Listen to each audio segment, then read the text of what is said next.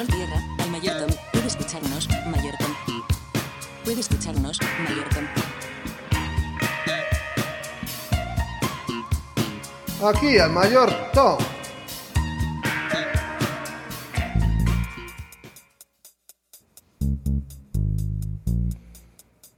Hace 100 años, el gran psicólogo Edward Thorndike encontró algo raro al analizar los resultados de las evaluaciones de un grupo de militares.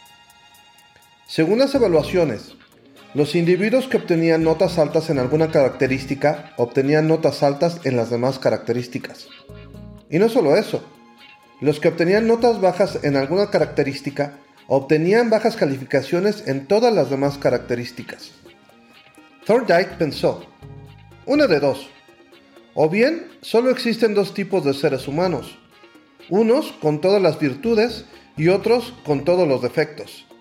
O bien, algún mecanismo mental ciega al juicio de los evaluadores y los hace dar altas o bajas calificaciones basados en la evaluación inicial.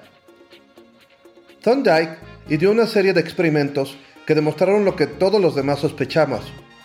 Las virtudes y defectos están repartidos de forma pareja entre los seres humanos, pero algunas características relevantes, por ejemplo, la estatura, afectan la objetividad de los evaluadores y distorsionan los resultados. Según las palabras de Thorndike, es como si la característica relevante proporcionase al individuo evaluado de un halo protector que mágicamente mejoraba todas las demás características. Thorndike había bautizado al efecto halo. En psicología, se conoce como efecto halo a nuestra tendencia a distorsionar nuestra percepción sobre las destrezas, capacidades, habilidades y atributos de una persona basados en la impresión inicial.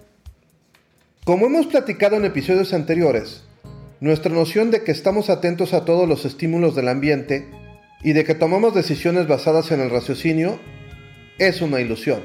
Nuestro cerebro tiene respuestas preprogramadas para muchos estímulos y comportamientos preprogramados para muchas situaciones. A estos comportamientos preprogramados, los psicólogos les llaman heurísticas. El efecto halo es una heurística más. Como no tenemos tiempo para evaluar todas las características de una persona, durante los primeros segundos de conocerla nuestro cerebro construye de manera inmediata un perfil completo de la persona, solo con una o dos características que percibimos de la misma. Y las primeras impresiones casi siempre tienen que ver con el físico, y en particular con la belleza, y en el caso de los hombres, con la estatura. Un amigo mío es aficionado de la Fórmula 1. Entre tanta tecnología y talento, mi amigo no puede evitar mencionar lo mucho que odia a Lewis Hamilton. Es un odioso. ¿Qué tipo tan arrogante? No merece ser campeón ese güey. Otro amigo, quien por cierto ha colaborado con este espacio, odia a muerte a Lionel Messi. Yo, admito, no puedo evitar odiar a Tom Brady y sus poses de diva. Pero me pregunto, ¿por qué le pedimos a alguien con una característica brillante, como ser un gran conductor, un futbolista destacado o el mejor quarterback de la historia, que no solo sea bueno en su ámbito, sino también un ser humano ejemplar? Lo mismo pasa con las estrellas de cine.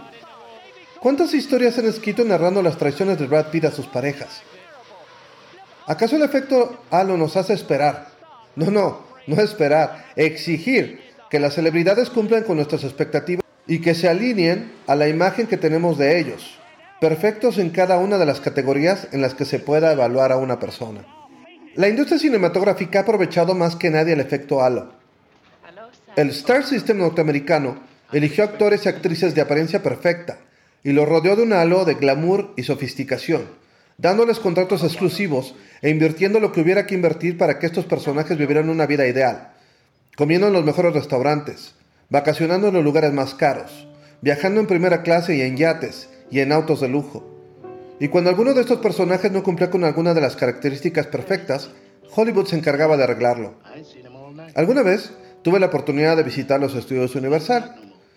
En uno de los sets de Casablanca había unos surcos en el piso, y el guía nos explicó cuál era su función. Resulta que Humphrey Bogart, el rudo actor, era muy bajo de estatura, así que el director puso los surcos para que la protagonista se viera mucho más chaparrita y salvar así la imagen perfecta de Bogart. Algo similar hacen con las películas de Tom Cruise hoy en día. La industria del marketing también tiene bien medido el efecto halo. Los productos siempre son anunciados por personas atractivas en situaciones ideales. El ama de casa guapísima, arregladísima, siempre sonriente y divertida con sus hijos anunciando destapadores de baño. Y, y no quiero desatar un debate, pero casi siempre los modelos en los anuncios son de ascendencia europea y la verdad no creo que sea un plan maquiavélico para imponernos un estándar de belleza. Yo más bien creo que ponen esos modelos porque es lo que la gente quiere ver. Al parecer, la gente prefiere ver a Andrea Legarreta y no a Yalitza Aparicio anunciando champú. Según Margaret Clifford, de la Universidad de Iowa, el efecto halo podría tener repercusiones en la forma en la que los maestros evalúan a los alumnos, dando inconscientemente más puntos a los estudiantes más atractivos. Y no solo eso, algunos resultados del estudio de la doctora Clifford podrían sugerir que los maestros prestan más atención y ayudan más a los estudiantes atractivos, descuidando al mismo tiempo a los estudiantes menos agraciados. Y bueno, ¿qué decir del ambiente laboral? En la oficina, donde todos somos ingenieros, bromeábamos cuando una compañía española iba a visitarnos para ver si hacía negocios con nosotros. Jurábamos que nuestras posibilidades mejorarían mucho si nos íbamos todos a nuestras casas y en nuestros lugares ponían a puros modelos argentinos. Sí, lo decíamos de broma, pero investigaciones serias parecen sustentar el hecho de que la atracción física está asociada al nivel de ingreso. Y eso está muy mal. Y es algo que hay que combatir. Pero es algo que existe y hay que tener en cuenta. Mayor Tom lo ayuda Alberto Gaona, Twitter e Instagram arroba Alberto Gaona, todo junto.